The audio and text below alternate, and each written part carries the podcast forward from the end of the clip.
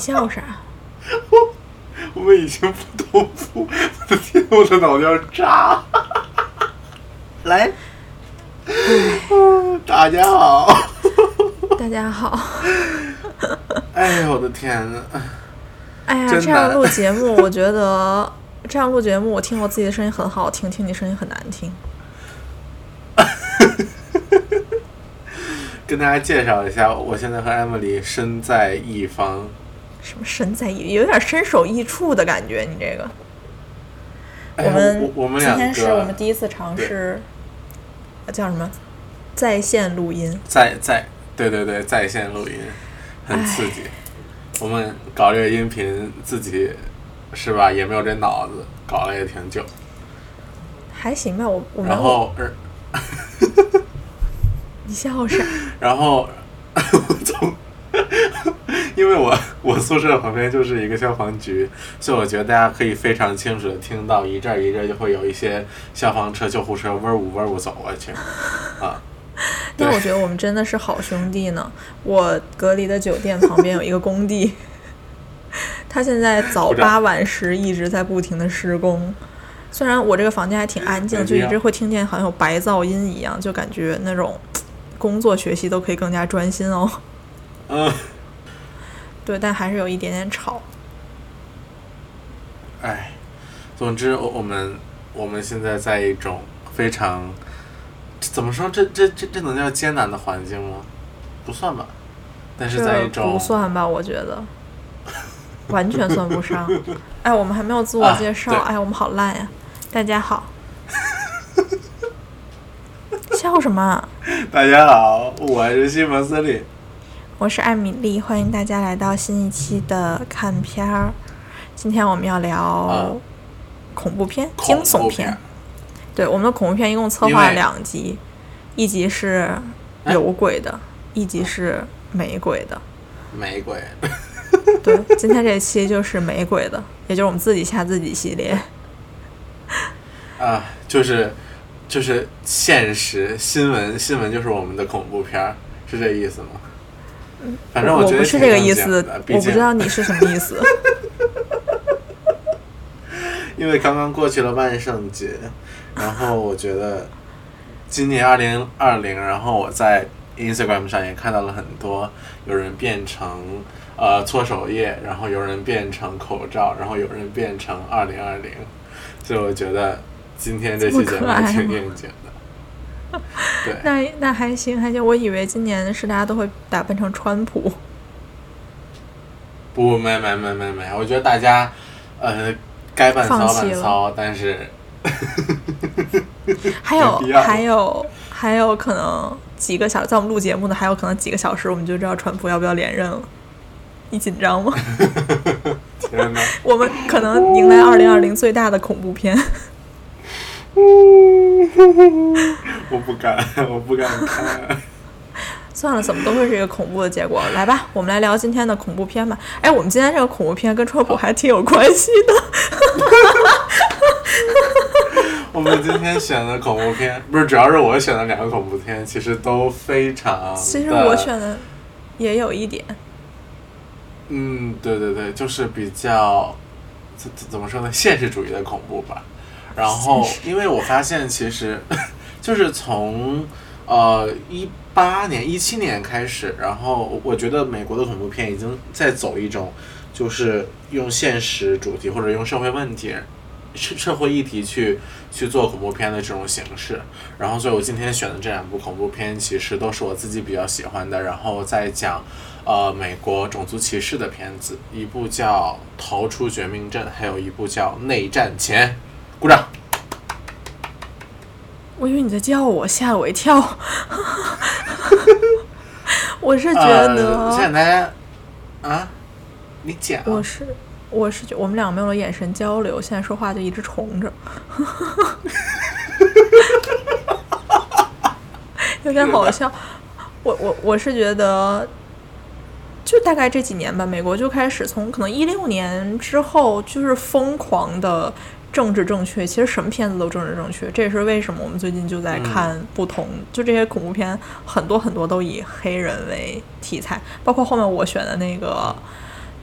恐怖大妈也，我觉得也是跟黑人有关的。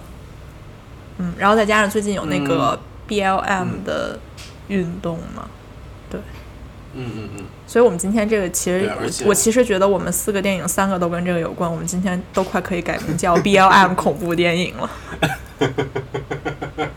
现实恐怖电影。哎，来吧，先说我们的那的我第一部电影。那我介绍一下。对对对对，我选的第一部电影其实是一部非常非常出名的电影，它叫《逃出绝命镇》，然后英语叫《Get Out》。对对对，其实这部电影是呃，它是一部非常非常成功的电影，然后无论是票房还是呃口碑，对，嗯。然后因为这部电影其实它选的题材非常的，就怎么说呢，就是你完全没有想过这个导演或者是这个编剧可以想到这样用这样一种方式去去去表达或者是去说种族歧视这个事情，嗯，嗯。对，然后嗯。这部电影，对啊，对啊，因因为这部电影其实，我当时看的时候，我特别害怕，就我心特别凉，也不是心特别凉，我人挺凉的，因为我特别害怕，而而而且就是，就怎么说呢？我觉得这个首先来讲一下这个故事吧，我觉得故事本身它就非常的奇特，啊，就是你用用一个黑人的身体，然后将白人的脑袋装进去，这样的话，你就可以得到一个呃非常时髦或者是呃身体上更加完善的一个一个生命嘛。对，它的主要就是以这样一种方式。什么叫非常时髦、身体上更加完善的生命？你在说神马？就是那个时髦的意思，就是他们在电影里面有一句话，就是说为什么要用黑人的身体去装载他们的脑袋，或者是装他们的意识？然后那个那个手术医生就说，因为现在的黑人身体比较时髦，然后他们的身体非常的强劲，他们又快，然后他们又强壮，然后他们天生就就那啥，啊，OK，你继续说吧。我我我对我看过的这个电影产生了迷惑不解。啊、对，那我那我接着讲，然后反正其实这部片这这这个片子，我觉得，呃，首先它的剧情就就是新嘛，然后其次我要，我觉得每部电影我都想夸一夸它的它的它的它的摄像或者它的它的摄影指导，就我觉得这部片子的摄影指导拍的是是非常恐怖的，就是他没有用一些普通就是那种惊悚片、那种恐怖片，就是比如你回头，然后就突然有这种有一个人出现，或者有一只鬼出现这种 jump scare，然后就是用很他们运用了，或者是说这个导演运用了很多主角、主人公或者是所有配角他们的身体语言。然后包括他们的神态的变化，然后包括他们的演技，把这种所有的东西夹在一起，然后让它变成一种，就是看起来就像一个非常恐怖的电影。对我服了你的评价就是看起来就非常恐怖的电影。对，对其实因为仔细想，就是这部电影，它可以不算一个恐怖片，或者是它可以不算，它可以不拍成一个恐怖片了。嗯，我我是这么觉得的。对，我其实觉得我自己在看这个电影的时候，我会觉得，嗯嗯，就是他对于黑人那种洗脑，就他是一个恐怖电影，他很具象化的表达了他对黑人的那种洗脑。嗯但是其实，呃，我觉得在美国社会也好，包括我们现在就全球化之后，我们接触到文化啊什么的，也都还是会觉得，呃，黑人好像就他最原本最就是他生来的那个样子，本来就可能就是没有那么好看，他就是嗯。不够，他就是不够 decent，他可能就是代表着一个被压迫的种族，或者一个呃不是那么可能一看到黑人就觉得他可能未必受过那么好的教育，之类的这样的一个刻板印象、一个形象在。就虽然这电影是具象到啊，我给你洗脑，我要把你变成一个你虽然是黑的，但我把你整个思维变成了一个白人。但是他给我最大感觉是，事实上我们的生活每天就是在给那些黑人洗脑。我就是在说，我我我就是不经意间从小到大，你的生活就会让你认为我就是一个下等的阶阶层。我我作为一个黑人，我觉得会吧。我觉得你看黑人小孩还是去烫头发，就是会去去烫。你知道黑人是卷发吗？就是特别那那样的卷，我知道，我不知道怎么说，就是那个那个那个一圈一圈，对那种卷儿。对啊，但是对啊，但是他们也还是会觉得白人的那种头发更好看嘛。其实你对于这些追求里面的时候都有，我觉得会。我觉得还是因人而异吧，因为我觉得现在就是。我们进入到二零二零年，或者说我们进入到二零一五年的时候，其实已经对这种就是黑人教育的问题，已经已经算是走到很少了。而且我觉得，呃，怎么说呢？我我觉得这部电影也不是要给黑人洗脑嘛，因为他他洗他那个那个喝茶的那个，然后催眠他的的那个那个路径。或者说用用那个方式是要让他昏过去，然后给他换脑子嘛，对吧？嗯哼。那我觉得可能，也，就是，我觉得也有关系吧。就是可能我们现在的社会，就是怎么说呢？啊，我也不知道。就是就是给他们催眠，但我觉得曾经是这样的，真的是就是会给黑人催眠，或者说给呃社会的。一些就是所有人催眠是用这种这种分阶级的方式去分化他们的嘛？对。那我觉得其实这部电影我也要夸一夸所有演员的演技。我觉得我觉得这部电影如果没有这些演员的演技的话，也撑不起来整个电影。然后啊，其实这里面就这部片子的演员都怎么说呢？嗯。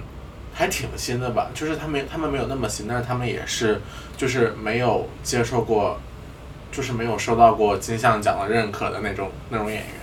那我觉得用这部电影就是就是很很很大一部程很大程度上将他的卡斯就是嗯非裔化，然后然后去凸显他们的嗯这方面的能力或者有没有这方面的能力，我觉得。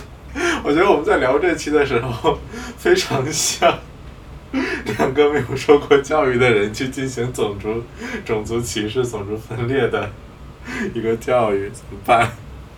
我觉得不是啊，就是我觉得我们大家对这个社会有不一样的认知嘛。那在我看来，他们还是在努力改变。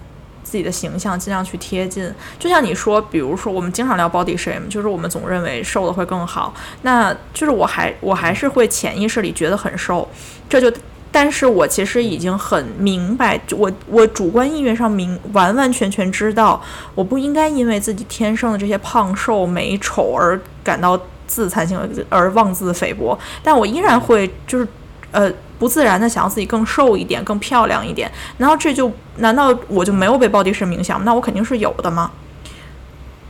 我说明白我的意思了吗？就是就是，我觉得刚才那段我想说的是，就是哪怕现在的黑人，他们生来就觉得我自己跟白人是平等的了，但是就是这种几百年来文化留下的东西，不是我今天搞一个 BLM，我们去出去走一走，呃，闹一闹就可以解决的事情。就像是为什么会有 BLM 嘛？你真的美国警察就是这样，就是怎么说？就是呃，膝盖跪颈杀掉两个白人，会搞出社会运动吗？杀掉黑人？啊，杀掉我我对我是说反过来，如果杀掉两个白人，会出现社会运动这么夸张吗？也不一定，可能会起义。就是就是这种感觉嘛，就是他们还是呃。我想说是，他们还是就是潜意识里是被没有那么尊重的。啊，对啊，我我觉得这也不算，也不能说不是，我我觉得已经现在已经超过了潜意识的层面，就是他们就是不被尊重的，去到某些地方。对。那我觉得，我反而觉得说最近哥哥哥哥，你站稳，你你十分钟前不是这么说的。啊啊你十分钟前跟我说现在 这种、，anyway，这种歧视已经不存在了。今天就是不是 Shamus 我没有说表现他平时跟我聊天状态的 一期节目。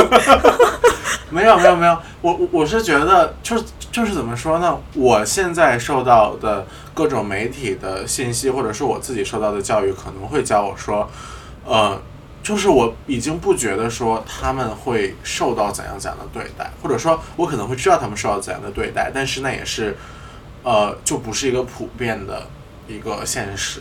嗯嗯嗯嗯嗯，啊、我觉得也但是我觉得我我们两个作为黄人，永远都没有办法感同身受的去理解他们的处境。啊，我们两个作为华人，永远也没有办法感同身受去理解黄人，黄人。我觉得，啊就是我不知道，哎我我我我我保保留意见啊。OK，呃、嗯哼 a n y w a 我 y 们反正就是这，我我觉得其实这部片子出现，这部片子应该是这个类型里面的片子比较。就是前前几部，然后它是、嗯对对对，它是比较早的，然后而且它也比较呃产生了非常非常大的水花，然后让大家去真正的面对，或者说在媒体里面，在在在我们接日常接触到所有人可以接触到的信息里面去了解这件事情，或者说去去嗯去看到这件事情，对，然后我有一个想补充的这个电影可以嗯。聊吗？嗯，就嗯是我是会觉得它有一个细节让我非常的感动，就是到最后嗯。那个男女主在呃那是个什么地方山公路上厮杀的时候，然后远处就响了警灯，然后有警笛这样啊响过来，然后那个。那个女主就立刻扮成一副无辜的样子，在那里就喊救命什么什么的。但是当那个嗯呃灯照向警车的时候，发现那是辆机场的车，来的是男主的朋友。嗯我不知道导演是不是哦刻意为之，但整个细节让我非常感动，就是突然间一下子让我觉得，其实就是这种可能说是被社会压迫的阶层也好，种族也好，他们最后的方法还是自救。这个体制，我们去美国讲了这么多年，种族就是禁止种族歧视，怎么怎么样，各种的要求都是可能我们见过的反歧视法律里面最严肃，也是可能胜诉最多的反歧视法律了，但是依然嗯到今天，在这一刻，我们的体制可能还是不是能那么好的保护他们的利益。那一刻，我就觉得特别的嗯感触。嗯啊，你说到这个，我非常开心，因为我想给大家讲一下它的原始结局是怎么样的。就是其实这个结局不并不是它的原始结局，嗯，因为它原始结尾中，呃，我给大家读一下吧。呃，最后来到克里斯面前，克里斯就是那个男主，最后来到男主面前的警车是一辆真正的警车，然后呃，让这个男主因为杀害那个女主的全家而被警察逮捕做结尾，啊，嗯。然后，对对对对，呃，然后这内容就是这个原始结局的内容，就是呃，男主将他活活掐死，然后随后被两个警察逮捕入狱，然后男主那个朋友就在那个男主服刑期间来监狱里面见他，然后打算问出一些小镇中发生的实情，然后给那个男主争取一些减刑机会，然后男主最后就并没有如实的讲这件事情，只是对他的朋友说了一句“不用了，我阻止了那一切”，然后在电影结束前就被带带回了牢房。对，但是这个导演因为当时就是那那段时间，其实社会也是比较呃有强烈的，或者说是是就是有很有当时是有枪杀案的嘛，然后呃我我记得有很多的歌手，就是比如一个美国歌手叫 Childish Gambino，然后他也写写了一首歌叫《This Is America》，就是说当时呃美国是怎么歧视，依旧在歧视这个群体，然后当时呃美国是怎么允许他的他的公民滥用枪支这件事情的。对对对，但是这个导演可能觉得当时就是太敏感了，太太敏感了，然后就没有用这个结尾。对，哎，反而我觉得这个结尾让我觉得很有希望，就是、我觉得大多数社会事实站好负能量，但是都是原本的那个结尾。但是嗯假设我们可以变成电影最终放出来的这个版本的结尾，那可能事情就会比较不一样一点。比如说现在的 BLM，嗯，嗯，好吗？我们下一个电影，哎，又被我拉回来了。这个电影讲了二十分钟，我刚刚喝了口水。好的，那我们讲下一个电影。其实下一个电影是我呃今年刚刚上映，九月十八号，然后在美国上映，然后我记得十月份我在香港看的。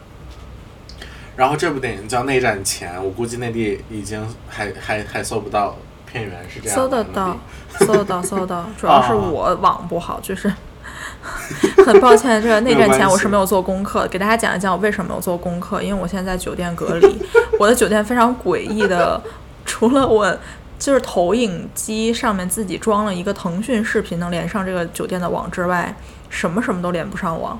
我连昨天发拉链儿都是连的热点发的拉链儿，我也不知道为什么。但是总之，我就是嗯，终于呃，算是看了这个，就算是没看成这个内战前，但是我看了一些解析吧，我还挺喜欢的。对对对，其实《内战前》这部电影我自己非常喜欢。首先，我非常喜欢这个女演员，她叫 Janelle Monáe，她这她的中文译名叫加奈尔·孟奈，对，翻译的真然后非常非常喜欢他。啊，对他演技非常非常好，这是第一。第二个就是他是一个歌手，然后他好，像我说的是翻译的真好，你跟我说。对，啊，我听错了，我的天呐，我 我这就是我想插一句，我觉得。我们对对对，我们我有很多，我现在好想见到你的脸。下一次我们可以考虑用 Zoom 录。等我出了隔离，往好一点，我们可以用 Zoom 录。好的，Anyway，呃，先讲回这部电影吧。这部电影叫《内战前》，然后它的英文那个名字叫呃 Antebellum，应该是这么读吧。讲的就是呃，在美国内战前夕的一个地方，或者是一个说一个殖民，也不算一个殖民地，一个被圈起来的地方。然后在那个地方，或者说那个时期里面发生了一些黑人被奴役的事情。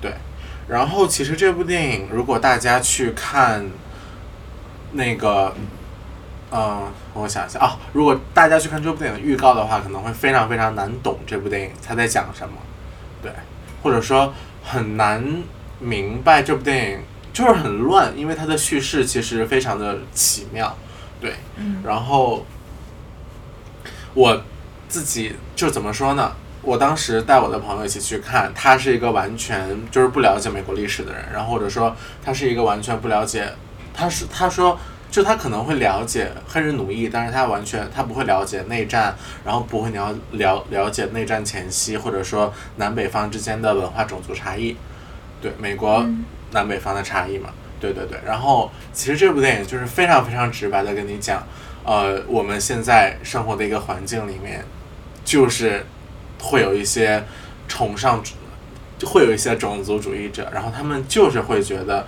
黑人理所应当就是要当奴隶。对嗯嗯嗯，然后我现在打开了这个这个电影的豆瓣的评分，它只有六点四分。然后其实香港那个 Hong Kong Movie 的那个那个 A A P P 上，它的评分也比较低。然后可能大多数的恶评或者是差评，基本上都是在说这个导演的叙事结构非常差，或者说他的叙事怎么说呢？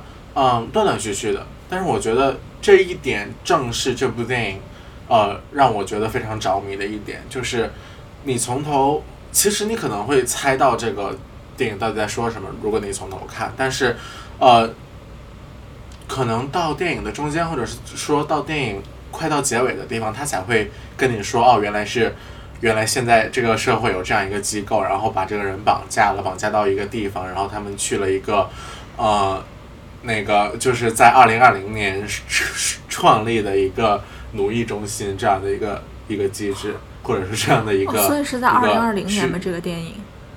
对对对对对，那我就直接给大家剧透了，可以吗？就是这部电影，就是说，因为这个女人，就是这个 Janelle Monáe 饰演的这个黑人女性，她是一个非常 vocal 的，非常就是她，她是一，她就是我们现在社会中看到的那些，比如像 Lizzo 一样的人物，比如像呃，怎么说呢？就是她是一个 re 女，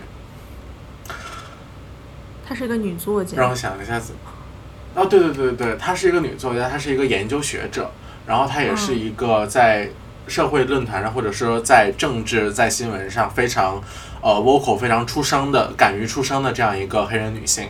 然后她一生做的事情就是为平权斗做斗争，对。然后呃，和她做对头的就是一个呃，比如政坛里面一个呃。白人，然后他又是异性恋，然后他又老，然后他又有钱，然后他就是觉得黑人，就是他当然不敢说，但是他就是觉得黑人不配做人，黑人只配做奴隶这样子，对。然后这部电影的内容就是那个那个白人在一个内战的保护区里面，就是同样的一个地方，然后那个地方就叫内战前的那个保护区，然后他们就创立了一个。一八几几年的还有黑人奴隶，还有黑人奴役制的这样一个社会，啊，然后他们真的会骑马，真的会打枪，然后真的会杀，然后真的会用圈套套着那些黑人，他们真的会把那些黑人放到一些焚烧炉里面，如果他们呃讲话或者说他们有自己的意识，对，就是其实是非常非常恐怖的一个电影，我自己觉得。然后，呃，我记得电影这个电影的开头就是一个黑人的女性，然后她穿着一条非常好，我我自己觉得非常好看，但是嗯，就是那种在田里工作一一条绿的裙子，然后在田里疯狂的跑，然后后面就有一个白人骑着马，然后用那个圈打猎的那个套绳，然后去抓住她，然后把她就是在马上拖回去，然后那个。枪杀了他，然后他的老公在旁边看着，然后当场就是当他面杀掉他的老婆，对，就是这个整个电影以这样的一个一个环节开头，然后就是怎么说？当你看到最后的时候，其实你是会有一种，就这个女主角逃出去了，然后她你是会有一种那种胜利感，或者说你可能会感受到为什么这么激昂，或者说为什么。这段历史对我们这么重要的一个感觉，对。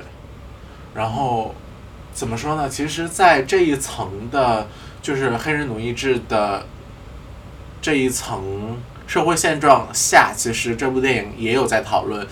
呃，就比如男女平权问题，或者说，呃，包括它其中有有好多细节我非常喜欢。比如我举个例子，就是这个女作家当她在举办一个研讨会的时候，就是。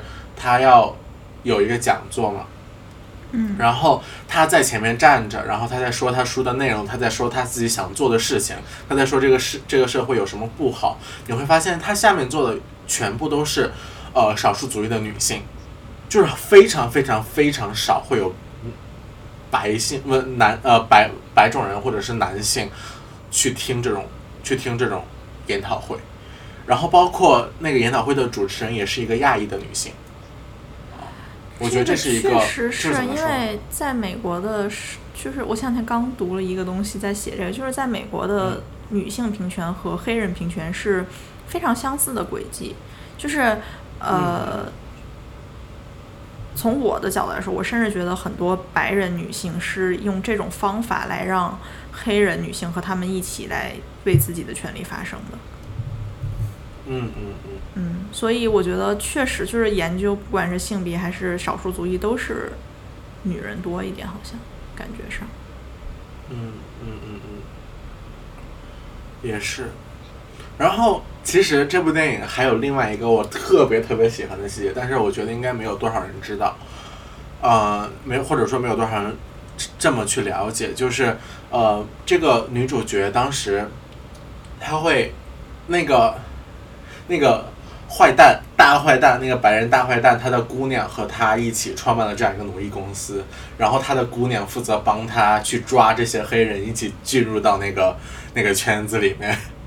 然后就是那个白人女孩和她和这个女主角，当时他们在 FaceTime 的时候，那个白人女孩就说了一下，说你的口红真好看，然后你应该换一个没有并没有那么强壮的颜色。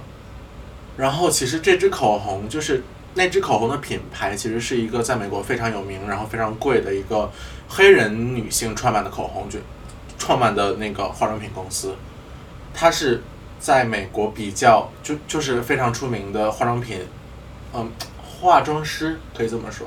然后包括到最后那个白人女性，她进入到了她呃女主角的套房，然后她在涂上那支口红的颜色的时候，就是就是他们表情的那种非常细微的变化，让你会觉得说，就是无论就好像是他们所有碰过的东西，其实是那些白人都很厌恶。嗯，我觉得非常非常多小细节是值得去探讨，或者说值得去被讨论的，在这部电影里面。然后呃，细节呀怎么说呢？我觉得，对对对对对，因为我非常喜欢那个品牌，我有我有两三支那个品牌的口红，就是那个那个那个，就是，哎呀，就是当你懂的时候，或者说当你看到这个细节的时候，你就会觉得特别特别开心，或者说，呃，你会感谢导演这么用心，对。然后其实我看到豆瓣，然后很多人都说它不刺激，或者说它的执行力拖概念后腿，然后呃，就是说希望这这种类似的电影可以可不可以不要这么投机？但是我觉得我们正是需要这种电影，或者说，当我们在处在另一个社会环境的时候，我们并没有办法去完全体会到这种，或者说完全领略、完全去感激这部电影，或者说这一类的电影啊，我觉得这就是就是我嗯，嗯，你说爆了麦。我我觉得这个就是我们到底需不需要政治正确的电影呢？嗯嗯，我觉得，对呀、嗯，我觉得是需要的。我觉得，嗯，一般吧，其实。就我觉得这个不是，就是艺术上欣赏嗯这个、这种电影，包括刚才逃逃出绝命镇其实还好一点，包括我下面说的那个恐怖大妈，都嗯不是那么好看。这个电影，就它情节不刺激，不够惊悚，怎么怎么样，就大家就会觉得哎啊没什么意思。但是就你说翻过来，这你我肯定不是，肯定是非常的反这种种族主义的人。那对于我们来说，看这个电影就有。可能意识形态上就让我们非常的爽，就弥补了它可能不够刺激这件事儿，就那种来自意识形态的冲击会更更明显一点。唉，也是，就是像我们很久很久以前在第一部里面，在第一集看片里面讲的嘛，一部电影只有它的观众群，那你那你不要冷脸贴热，不对，热脸贴。Anyway 你这个脸和屁股分不清是不是？我自己分不清，对不起。唉，反正我非常非常的推荐大家去了解一下这部电影，然后或者说，呃，我希望，可能我反而更希望大家，我希望大家了解一下，其实这个这个片名是什么意思，然后它背后的历史是什么，包括这部电影里面有非常非常多呃隐喻的东西，比如说呃一个 Jefferson 的将军的雕像，然后在最后被被那个人拉倒了是什么意思，然后或者说呃。在一个禁闭的园区里面创造这样一种东西，或者说他们当那些黑人在采棉花的时候，天空中飞过去一一部飞机，然后那个时候当你完全懂的时候，你再去翻翻转头，啊，你再回头去想一想，就是从头开始，它带给的感觉到底是什么？我觉得这部电影，哎呀，反正我特别特别喜欢。是不是你不会真的是个 A B C 吧？哦，我就是一个我觉得你 ABC，其实我是我觉得你对中国的历史都完全没有办法这样 对不起娓娓道来，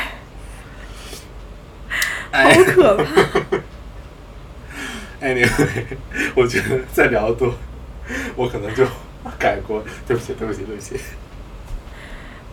好的，那我聊完了，我们我们我们我们再进行下一个 下一啊个电影，也还是一个 BLM 的电影，其实我觉得这个跟 M 我没有什么太大的关系，对对对对对，就是只是碰巧是一个黑人人设，然后 profile 是，对对对对对，然后当你讲到了黑人，就一定会讲到这些问题。你看，这就是大家对他们的 stereotype。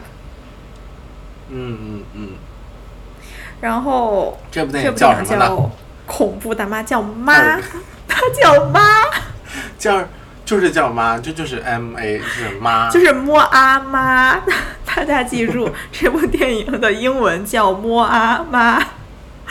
我气死了！我我今天跟 Shamus 说我想聊 mom，然后去搜怎么也搜不到，然后我就想说它好像中文叫老妈，去搜也还是搜不到。哦，然后还就是非常恐怖的是，有一个美剧真的就叫 mom，然后它翻译它的、哦我非常它的中文译名也真的叫老妈，贼绝望，搞得我。然后 我看到豆瓣有人翻译它叫马大姐，嗯，我也想讲这个然后，总之，它最后的中文译译名就叫 就叫恐怖大妈。然后，我觉得豆瓣的译名更可爱一点，叫她闲人马大姐。其实我也就是有那么一点觉得是。这个电影，这个电影是那种很很过瘾的电影，前面并不是很惊悚，就是我觉得已经到了很后面了，我都有点怀疑自己是不是走错片场了。我不是来看一个惊悚片吗？的那种感觉。然后，呃，我觉得这个片子其实主要不在讲 BLM 吧，我觉得这个片子就是主要是讲校园暴力嘛。其实它那个呃女主其实就是被校园暴力，但我有一点点觉得，就是她这个校园暴力跟我们看什么少年的你啊什么什么那些又有一点点不一样，她并不是真的就是那种很暴力的校园暴力。她其实就是那种小女生，然后啊，我就是就是很小的时候那种心理状态嘛，啊，我要跟你一起玩儿，咱们不跟他玩儿，他干嘛干嘛干嘛干嘛，然后就讲一些故意去讲一些他的 gossip 那种。哦，对他长得不好看，我们都是好看的人才一起玩儿，就是那种很无聊的状态。对，然后小的时候，我不知道大家怎么样，但我觉得可能或多或少都不可避免，可能被这样校园暴力或者这样校园暴力过别人。我就突然 间看这个电影的时候有点反思。你笑什么？你暴力过别人是吗？我没有吧？我觉得，啊，呃，我没有主观上暴力过别人，但是如果有别人觉得我暴力他，那我也，I'm so sorry。I feel so sorry，但我不知道该怎么改。对，然后我就是觉得我们大家这些年讲了很多这种跟校园暴力有关系的题材嘛，就尤其是在校《少年的你》大热之后，然后就让我突然间觉得，其实我们应该有这样的一个意识，就是我们要尽量善待其他人。可能这句话你说出来真的不是，就说者真的无心，但听者就真的有意了。对，这是我被这个片子有很大启发的这种感觉。如果不是他小的时候有这样这样的经历，他也不会后面搞出这么一大堆事情来报复大家。是的，然后这个片子还想稍微讲一下她的女主角吧。我觉得这个这个片子的女主角是我去看她的一个很重要的原因。这个这个女主的，就是这个演员的名字叫 Octavia Spencer，奥克塔维亚，奥克塔维亚斯宾瑟。哎呀，好难念呀！我的天，色，这斯宾瑟简直赶上实事实了。然后，然后这个这个女主是大家一看到就会觉得，哎，好眼熟，你演过什么来着？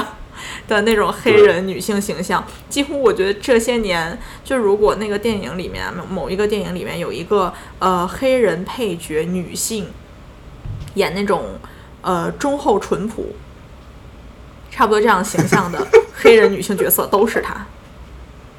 啊非常神奇就是奥斯卡的一个女演员，对，是是的，非常神奇。它夸张到我今天就是我不是找不着这个电影，找不出来它的艺名嘛。然后我其实就是去搜了这个女演员，然后我点开她的在豆瓣上那个专业，因为豆瓣是好像把什么奥斯卡颁奖礼，如果你有出席，它都会算作你的作品之一嘛。嗯然后虽然所以这个数字虽然有很大夸张，但是赫然写着他有一百三十七部作品。这就是传说中的著作等身吧？这也太强了。然后他的，我就翻了一下他的演过什么，真的就是非常火的，就是《水形物语》嘛。嗯，对，然然后后还有那个前一段 Netflix 非常火的那个 Self Made 白手起家，这个 Self Made 的中文名叫《白手起家冒号沃克夫人的致富传奇》。你笑什么呀？我只能看到白手起家，我以为白手起家沃克夫人就没了。好长。对，反正那个片子我有看，那个可以推荐给大家，是最近一部还挺不错的美剧，我觉得很励志。我们也我们跑题了。没有，我就夸一下这个女主角嘛，我觉得她也是就是以非常，她是非常舒服的以他黑人的形象出现的，让我感觉非常开心。就他就不像嗯有一些黑人明星，就是一定要变得像个白人的那种感觉嘛。嗯，嗯，然后这就是恐怖大妈，你还有什么想补充的？啊我我想说一下，其实我觉得这部电影还挺好看的。我不知道为什么我喜欢的电影，大家给分都那么低。就是你很，我觉得其实这流影，。我觉得这部电影就怎么说呢？它不会说从头到尾都非常的恐怖，或者说非常的噔噔噔噔噔那种感觉。但我觉得 这部电影，你看是个音乐剧吧？我觉得，就我觉得这部电影这个好像是一个什么 beat，就噔噔噔噔噔，后边是什么？哦，我想到了，这是国安的口号。啊，天呐，反正 就是呃，我要说啥？哦，对，就是我觉得这部电影它非常，就是它平和的地方很平和，然后它让会可以凸显到或者说可以铺垫到它最后的结尾是什么样子的，而且我觉得这个没有悬念的意思吗？你是在夸他吗？啊，真的吗？我觉得他，因为其实这部电影，你从名字就能看出来，就是它基本上没有什么悬念。它最后，啊，我觉得，对对对对对。啊所以因为因为很多电影都是，对对对，但但是我觉得其实，当你当你抛开你你对，我希望大家可以抛开你自己对于这部电影的期待，然后去看这部电影的时候，你就会觉得，反正我觉得她的节奏让我非常舒服，而且我觉得这个女演员就是这个女主角，她的眼睛里面特别有戏，哦，对，对，啊她也演了今年的，对对对，我觉得一个演员撑起所有的那个啥。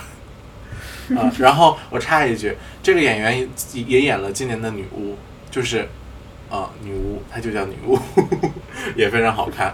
然后我自己觉得非常好看，我我不知道为什么豆瓣又是五点八分儿。我觉得我们进入下一个，我们来聊一聊为什么豆瓣儿又是五点八分这个话题吧。我下一个想说的电影是一部非常经典的惊悚片，叫做《恐怖游轮》，非常经典。哇，经典中的经典，怎么这么经典呢？这么俗套的片子，我还要拿出来说，我真是替自己。算了，我就是一俗人。哎，这片子我自己非常喜欢，看的非常刺激，然后呃，没有就是看的非常刺激。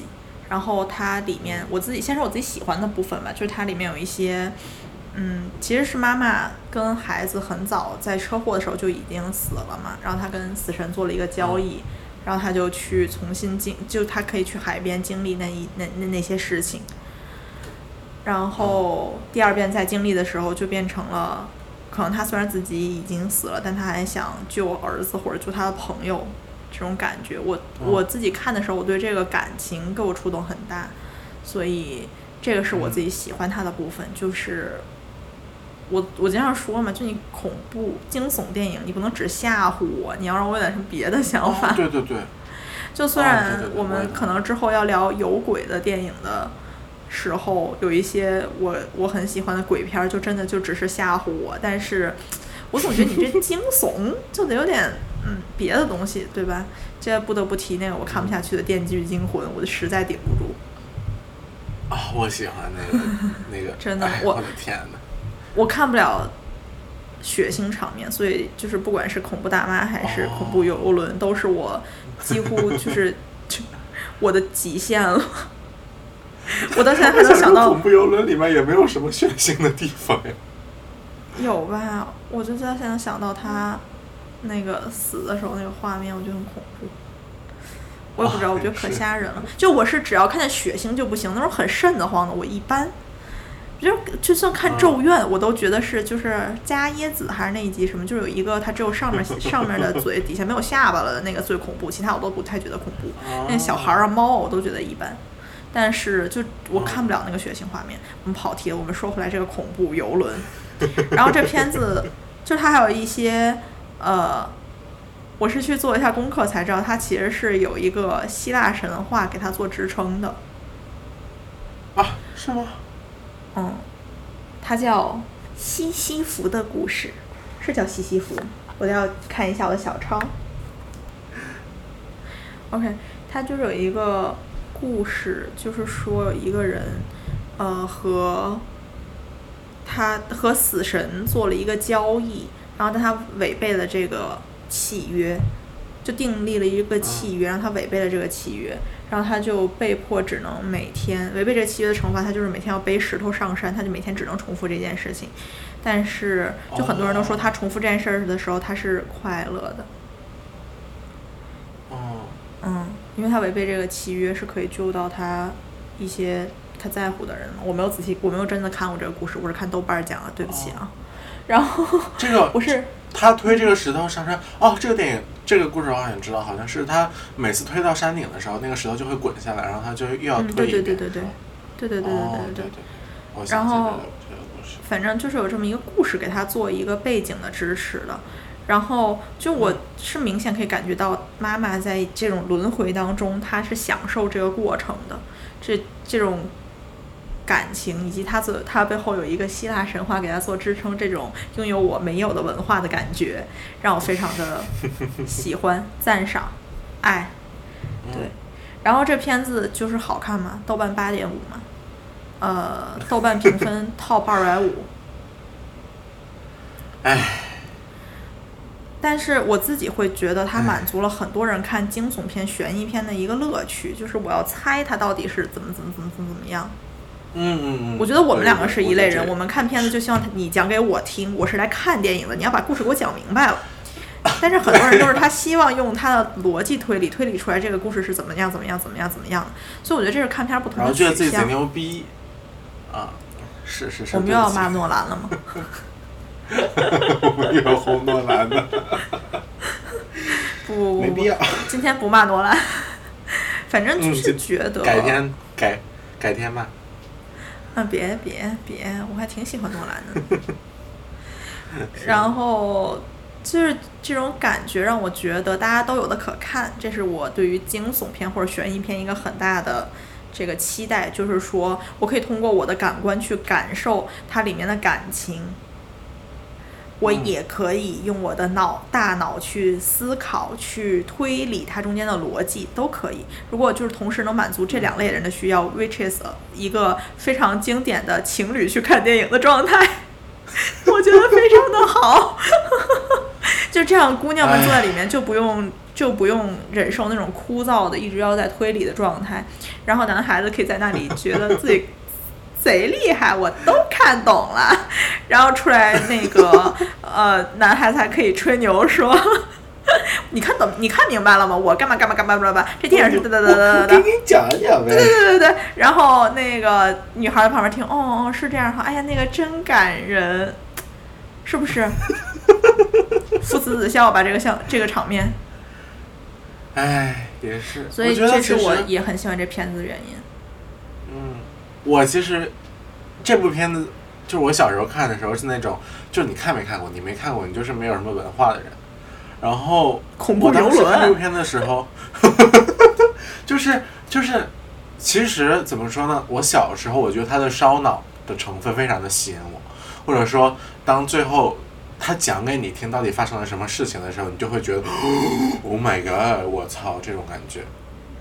但是我现在长大了，我觉得其实它的翻译并不是那么的完美，就是它的片名，因为它的它的英文名叫 Triangle，就是一个三角形。嗯嗯嗯。然后我觉得，它要是就怎么说呢？原本的那个一那个那个英文的名字，可能更会让我对这部电影，或者是对它的整个情节有所梳理，或者是有所期待。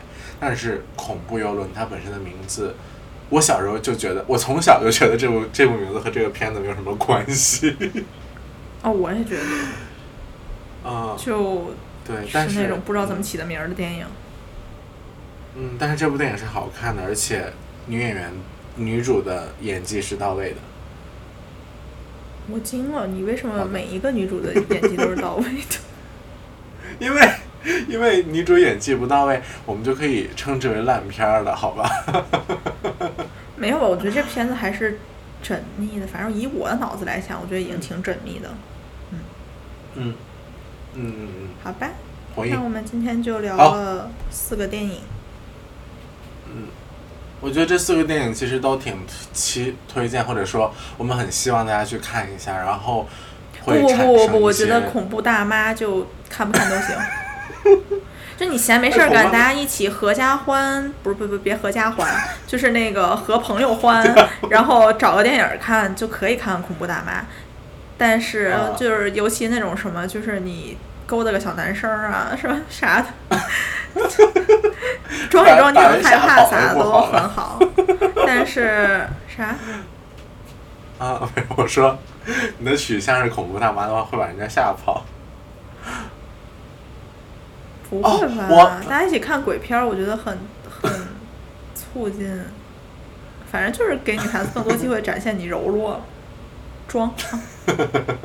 但是我们我们二零二零年，女孩子要有自己的声音，要有自己的力量，我们要站起来。我们是新世纪的女强人。我们新世纪女强人，下次跟你们的男朋友去电影院看鬼片的时候，挡在你男朋友身前，是这样吗？肩膀跟他说：“害怕吗，小子？老娘不害怕。”太可怕了，太恐怖了。我觉得，那你男朋友会觉得你才是恐怖片。他的生活比恐怖片恐怖多了。自己的人生就是个恐怖片。啊，好的，那我们今天就到这儿。哇，查完那么多就到这儿了，行吧？那希望大家期待我们不知道什么时候会录的有鬼的那一期恐怖片。嗯，好的。嗯，拜拜。大家快去看吧，去看！希望看了的朋友们能跟我们分享一下你们自己的想法。嗯，好的。再见，再见。拜拜。嗯。呀吼。